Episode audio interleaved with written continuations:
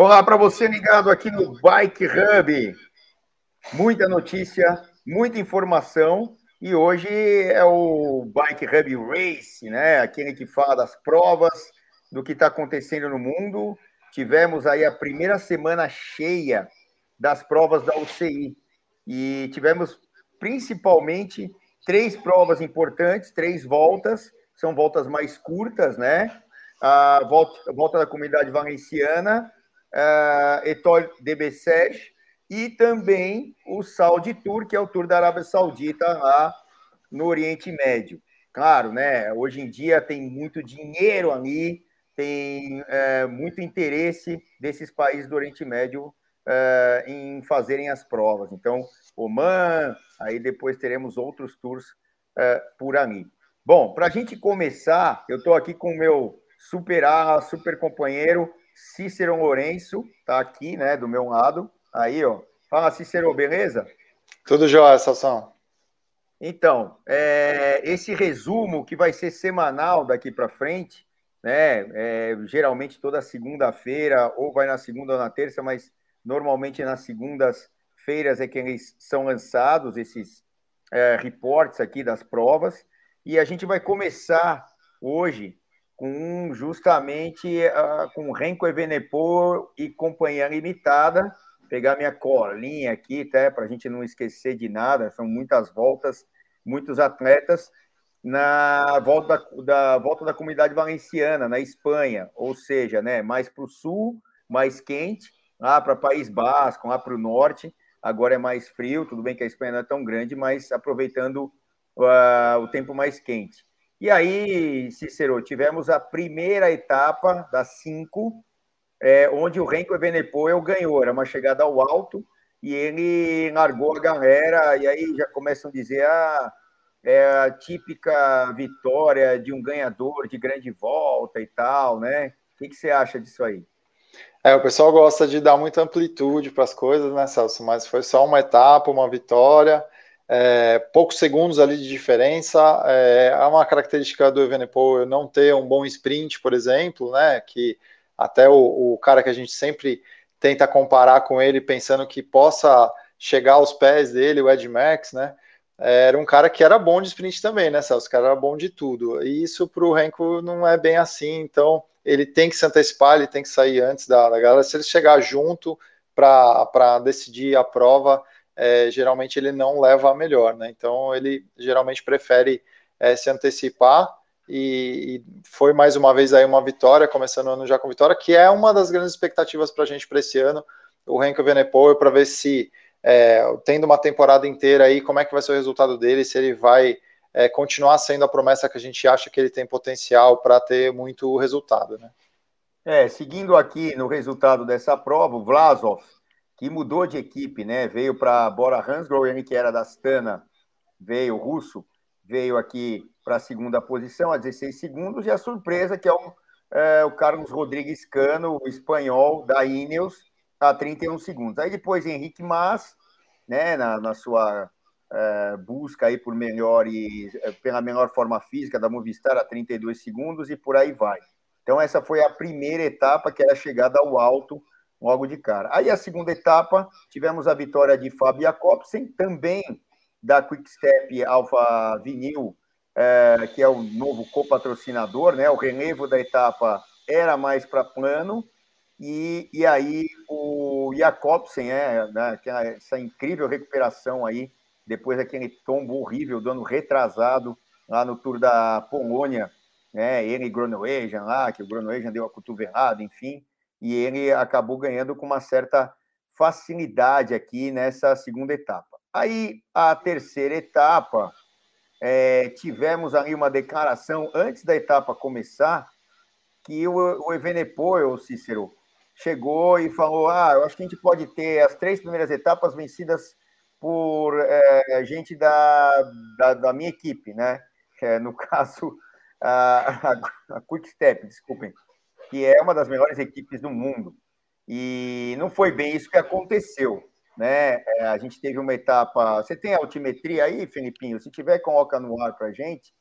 Da terceira etapa, olha aí, ó. A chegada ao alto, e foi Cícero e amigos e amigas, uma chegada fantástica, porque era, era uma montanha emblemática e com gravel lá em cima. E não foi bem o que aconteceu que o, Renko imaginava. O Vlasov ganhou, né, Cícero? É, Vlasov ganhou e ele não chegou ali nem no rabo, né? Ele não estava disputando ali entre os, os primeiros. É, não sei se ele estava atribuindo a ele mesmo essa possibilidade de vitória na terceira etapa, mas não com foi certeza. ele que chegou ali. Com, com certeza ele estava. Eu vi, eu vi essa etapa até o final. Eles vinham subindo junto nessa montanha fantástica é, que é o da, das antenas, né? Alto Antenas de Maino Tibi maravilhosa a montanha, fantástica. Pode estar em qualquer Grand Tour, em qualquer competição, e com gravel lá em cima, ou seja, com, é, com terra, esterrato. Aí, o que acontece? É, ele tomou uma invertida fenomenal, não sabia onde enfiar a cara. Ah, claro, todo mundo pode perder, mas o jeito que ele fez a declaração no dia anterior ficou feio aí para o Renko Evenepoel e o Vlasov assumiu a camisa. Depois a gente teve é, mais, tivemos né, mais duas etapas. Ah, só um detalhe aí dessa etapa, Celso, ele chegou em oitavo e quem chegou em quinto foi o Alejandro Valverde, que está aí com 41 anos, em abril vai fazer 42. Depois a gente vai fazer um vídeo aí falando de todas as, as novas contratações e tudo mais. E o Valverde está entre os caras aí que não desiste, né? Tá, continua correndo. Fugsan também com 36 anos, se não me engano, chegou na frente do moleque, então os velhinhos estão batendo nele aí, hein? Exatamente. Aí na sequência a gente teve a quarta etapa, que já foi uma etapa plana, não mudaria a classificação geral, mas aí uma surpresa. O Mosquete da Trek, que ficou parado é, em 2020 por um problema a, na sua pelvis, uma fratura, ele acabou ganhando de Jacobsen de Viviane, que é quem se esperava a vitória nessa etapa de sprint, Cícero. Não, muito legal. O nome a mais aí aparecendo para disputar, né? É, a gente sempre espera que os sprints sejam bastante disputados e às vezes não dá para colocar vários velocistas na mesma chegada, né? É, por circunstâncias deles não estarem lá por causa da prova ter sido muito dura ou calendário que às vezes privilegia outras provas o legal mesmo é quando você tem vários caras em condição de, de disputar a chegada e quanto mais gente, melhor para ficar mais divertido. É, e para fechar aqui a volta da comunidade valenciana, é, numa outra etapa plana, o Filipinho vai colocar aí a altimetria da prova para a gente ver. A gente vê que a altimetria bem baixa, né? A, a, diferença ali de quanta subida tinha, tal, uma etapa curta, só para fechar a volta. Quem ganhou foi o Jacobsen novamente. E engraçado que nesse dia o seu arquirrival, né, é, acabou ganhando também. A gente já vai falar disso aí para frente numa outra volta. Então, os dois acabaram ganhando, o Groenewegen e também o Fábio Jacobsen, é, ambos holandeses, né? Bom, aí fechou é, na, na, na, geral o Alexander Vlasov, todo mundo esperava o Renko ter ganho essa volta, mas não, ele ficou na segunda posição, a 32 segundos do Vlasov, e a surpresa, o Carlos Rodrigues Cano, o espanhol da Ineos, a 4 segundos só do Renko Evenepoel, fechando. E aí, Cícero e amigos, como você ressaltou, na quinta posição no geral, um monstro. Na geral. Na geral, ou seja, acumulado das etapas, ele ainda conseguiu chegar ali em quinto lugar seguido de novo pelo Fugsa em sexto lugar ali, bem próximo também. Os velhinhos ainda não desistiram, Celso. É isso aí, estão sempre aí martelando. É, passando agora para outra volta que tivemos é, na mesma semana, essa semana de abertura aí, é, no começo né, de fevereiro, é, tivemos o, o Etoile de Bessèges, Etoile, Etoile, o, o Etoile, Etoile de Bessèges. Etoile de Bessèges, a pronúncia certa, a estrela de Bessèges. E tivemos a primeira etapa com o. Eu não gosto de falar ex-campeão mundial, porque para mim o cara foi campeão mundial uma vez, ele vai ser campeão mundial sempre. Para sempre. Sim. Né? Ele foi campeão mundial antes dessa dupla vitória do Alain Philippe, naquele mundial da Inglaterra, né? É, onde o, o Mathieu Van Der Poel né, acabou sobrando ali no final e tal o Mads Pedersen né, acabou ganhando aquele Mundial e ganhou essa primeira etapa na chegada, no sprint. É, o Hugo Hofstetter foi segundo e o Edvald Bolsenhagen na terceira posição. Então tá aí o Mats Pedersen com a vitória, claro, e a camisa de líder no dia seguinte largou. Para falar da segunda etapa, Cícero, é, foi uma etapa em sprint novamente, e tem um cara que ele parece a Fênix aí, que sempre ressurge, né? que é o Brian Cocar, que agora está na Cofidis e ganhou o sprint, Cícero. Sim, e ele, ele brinca dos, nas duas pistas, né? No asfalto e no oval lá, que os velódromos ele está sempre indo muito bem, sempre representando a França é, muito bem. Mas é o que você falou, altos e baixos, né? Ele vem e volta, às vezes ele está em boa forma, depois ele some de novo. E mais uma vez apareceu aí Brian Cocar. É, essa foto ainda é do Mad Pedersen, é, a do Cocar, ele está com a camisa da Cofidis, é outra foto. É, e vamos ele acabou de mudar de equipe, né, Celso? É, ele está na Cofidis, essa daí, ó. Está na Cofidis, ó. Tá vendo? Ele trocou de. Era uma chegada dura, cara. Pra vocês terem uma ideia, é, o Cocar ganhou, o Pedersen, que ganhou a primeira, foi segundo nessa daí. O, o Tobias Haaland, terceiro. E assim vai. O Alberto Betiol, que colocavam muitas esperanças nele, fez a quinta posição da EF Education. Falando da terceira etapa, é, o Benjamin Thomas, uma surpresa, né? Acabou ganhando a etapa. Outro atleta da Cofidis, que ninguém esperava, acabou ganhando essa etapa. Largou o Betiol na segunda posição e depois o Tobias Haaland é, na sequência. Para vocês terem uma ideia, o Cocar fez a quinta posição, porque era uma chegada, mas uma chegada muito dura, onde os sprinters não conseguiam tanto é, fazer ali a chegada é, direitinho e tal. Você vê que o Cocar ainda quase ganha ali, chegando na quinta posição, mais um pouquinho ele passaria ali e poderia ganhar. Uma etapa é, com uma chegada dura, viu, Cícero? É, dura e dá para ver isso pelos tempos, né? 9 segundos do primeiro para o segundo colocado, você vê que foi um sprint diferente, né? Aquele sprint em que você consegue abrir distância muito antes da chegada e ter certeza da vitória. Né? É, e o Thomas aqui, não é o Thomas da Ineos, né? Mas é o Benjamin Thomas, francês, da Cofidis, ele assume a liderança nessa terceira etapa com essa vitória. Aí na quarta etapa, o Tobias Hallen é, Johansen acaba ganhando a etapa, né? Com na segunda posição o Jay Vine, o, o da Alpecin Fênix, e, e não muda a classificação geral com essa vitória. Tá aí, ó.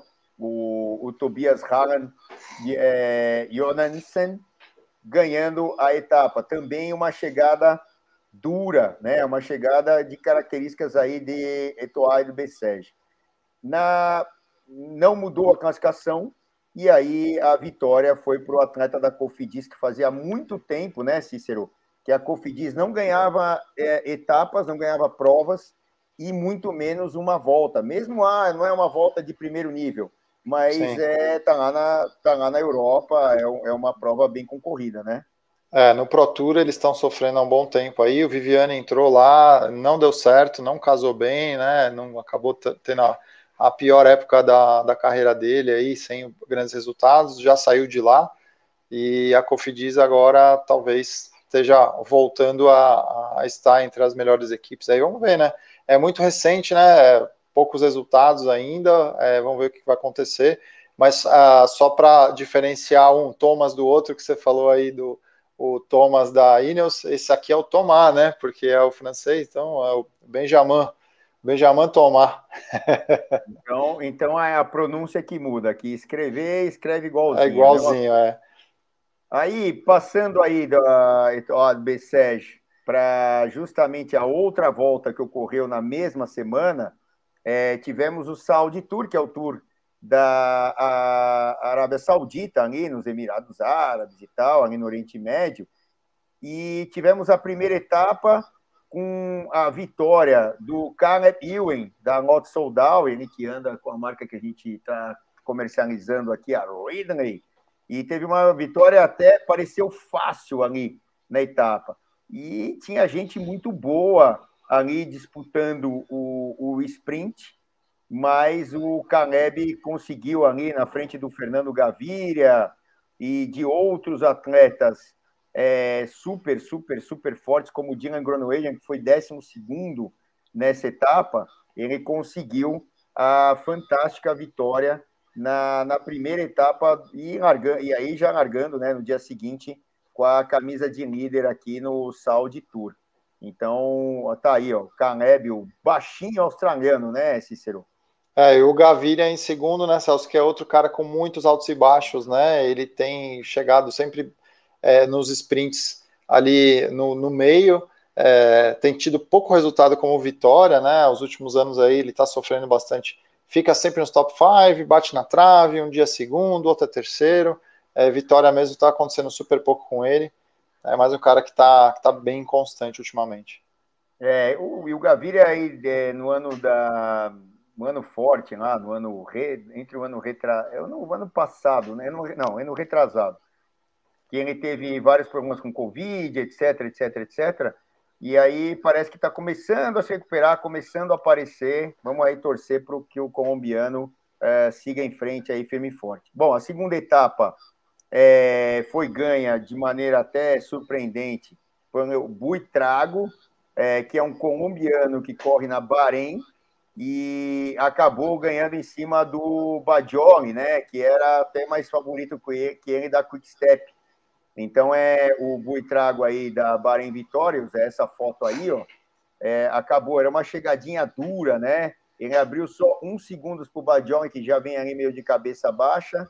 Depois o Anton Charming é, na terceira posição.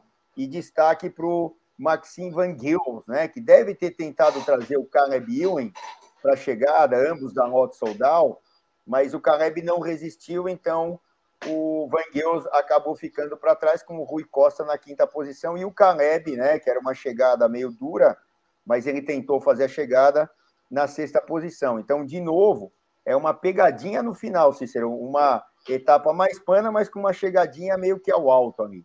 É, chegadinha em subida, que não é o forte para o Caleb Ewan, porque é um cara mais explosivo, né? Então qualquer subidinha no caminho já atrapalha os planos dele, mesmo assim conseguiu chegar ali em sexto lugar.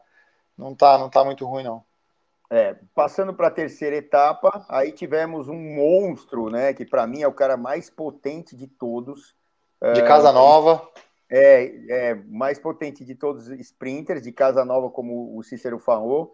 Saiu é, de uma equipe que teoricamente ninguém quer sair, que é uma das equipes que dominam é, o ciclismo é, lá no, na, na Europa, tal, a Jumbo Visma e saiu porque é, chegou lá o Van Aert, o Van Aert acaba sendo mais versátil, e aí o Dylan Groenewegen não tem tanto espaço para ir para uma grande volta. Então ele foi para a Bike Exchange e conseguiu aí a sua prima, primeira vitória no ano. O Caleb, para mim, eu assisti essa chegada, errou é, de maneira grosseira o time da chegada, porque ele veio passando todo mundo, não deu tempo de passar a Groenewegen e, e também o atleta que ficou na segunda posição aqui, que foi o McLeay, que agora corre na Arkea Sansic. Então, ele errou muito aí o Caleb esse, esse time de chegada, Cícero.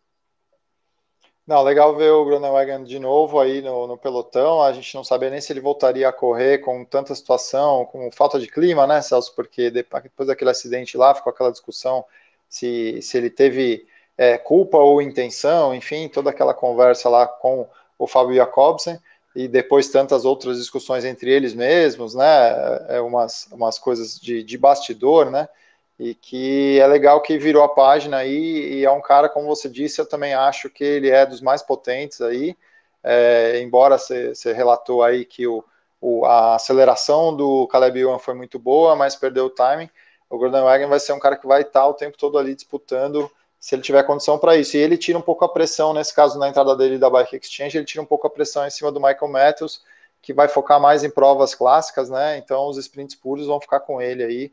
E o, o Matthews é, nunca está em, em, circunstâncias muito, muito boas ali para disputar o sprint no mano a mano, não é o ponto forte dele, né? De vez em quando dá sorte, mas não é o ponto forte dele. Exatamente. Então é muito bom ver o Groenewegen voltando, apesar de tudo que aconteceu naquele, naquela volta à Polônia aí de dois anos atrás. E aí a quarta etapa, que seria a etapa decisiva é, desse Saudi Tour, foi ganha pelo companheiro do Caleb, que errou aí o time da chegada na etapa anterior, o Maxim Van Geel, né? É, da Lot Soldal. Ele conseguiu abrir uma diferença muito boa em relação aos outros atletas que o perseguiam. Ele, destaca, ele se destacou numa subidinha, deu uma pancada, foi embora. E olha aí, ó, chegou sozinho com 40 segundos de vantagem para o Luca Mezek e o Tim de Klerk. E tinha um pelotãozinho ali é, tentando buscar o Van Geel e, e, ele assume a liderança geral aqui do Saudi Tour. Né? Outra promessa, Cícero, porque é, nós temos aqui na Lot Soldal uma equipe muito jovem, e a aposta deles é uma equipe jovem, com muitos talentos né, para serem ainda, para aflorarem alguns é, já dando bons resultados, como o Brent Van Moor e também é, o Florian Vermas.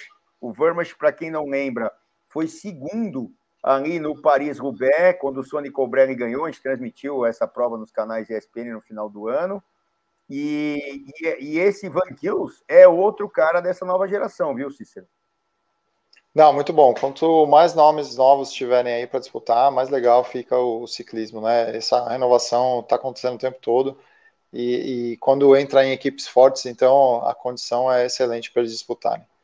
É isso aí. E, e aí, depois, a última etapa é, era também uma etapa que vinha para a chegada, uma etapa só para cumprir tabela, e novamente o Groenewegen ganhou. Aí um destaque o outro atleta que disputaria a chegada com ele, que errou o time da chegada lá na terceira etapa, furou o pneu, que era justamente o Caleb. O Caleb furou o pneu no finalzinho da prova. É, aí duas circunstâncias. Ele está com freio a disco, então para trocar demoraria demais. Então nem, nem trocaram, que era pertinho da chegada, nem tentaram trocar. O Caleb chegou de pneu furado lá atrás, só terminou a prova. E nisso o Groenewegen acabou vencendo mais uma, mais uma etapa, né? É, aqui do, do Saudi Tour. É, esse duelo vai se repetir muito, né, Celso? A gente espera que esses dois aí. Eu acho que hoje são os dois mais fortes, não é não? No sprint do Pro Tour. É, é que o sprint é sempre aquela nuance, né? A gente tem aí Cavendish correndo por fora e o Fábio Jacobsen, né? Os dois atletas da, do Clinic Quickstep, que estão muito bem, o Jacobsen principalmente, né? E aí vira e mexe tem o Van Aert, que, que também é, consegue um excelente resultado num pelotão grande. Então, assim, tem é, muitos sprinters que têm chance. Para mim, o mais potente de todos é o Groenewegen. E o Caleb ali é o cara que vira e mexe, consegue se virar e também é mais versátil. Ele consegue passar umas subidas que o Groenewegen de jeito nenhum consegue. Então, é um cara muito forte para uma Milan San Remo, é, principalmente algumas daquelas etapas que são um pouco mais duras no meio, mas que tem um final mais abrandado, aí ele consegue passar. Cícero, com essas três provas que a gente é, descreveu aqui, todas as etapas e tal, o ciclismo arrancou. Aí, durante as outras semanas, a gente vai entrando e comentando todas. E tem uma novidade muito boa, né? O Vinícius Rangel, brasileiro da Movistar, já vai estar tá largando em três etapas, aliás, três clássicas, né? Três provas clássicas e é a nossa esperança. Eu conversei pessoalmente com ele e ele disse que vai estar tá melhor para o meio do ano, quando tiver mais quente lá na, na Europa. Por enquanto, com o frio, ele falou para mim que não funciona tão bem. Vamos esperar, né, Cícero? Não, legal. É uma das perguntas que a gente mais responde, né, Celso? É não tem brasileiro aí nesse pelotão? O tempo inteiro a gente recebe essas perguntas. E aí agora a gente pode dizer para vocês, agora tem brasileiro de novo no pelotão do Pro Tour. Eles estão aí, né? A gente ficava sempre nessa expectativa de conseguir torcer para alguém aqui, um brasileiro, para ter bons resultados, né? Agora a gente já vai ter também no asfalto, como a gente tinha um representante lá, o Avancini já na terra agora a gente vai ter um cara no nível máximo mundial, numa equipe sensacional, né, Celso? O cara tá na Movistar, nada menos que a Movistar, Então, vai ter condição aí de disputar provas grandes. A gente espera que ele seja escalado para as melhores provas aí, para a gente ter bons resultados, boa torcida aí para o Brasil. É isso aí. Então, é, com isso, a gente encerra é, esse é, Bike Hub é, Race aqui. E para as próximas semanas sempre entraremos é, dizendo o que aconteceu durante a semana, até para a preparação para preparação do, do, do nosso, uh, do nosso próximo programa. Tá bom? Obrigado, Cícero. Obrigado vocês todos aqui do Bike Hub. E na próxima a gente volta. Abraço. Tchau, tchau. Até mais.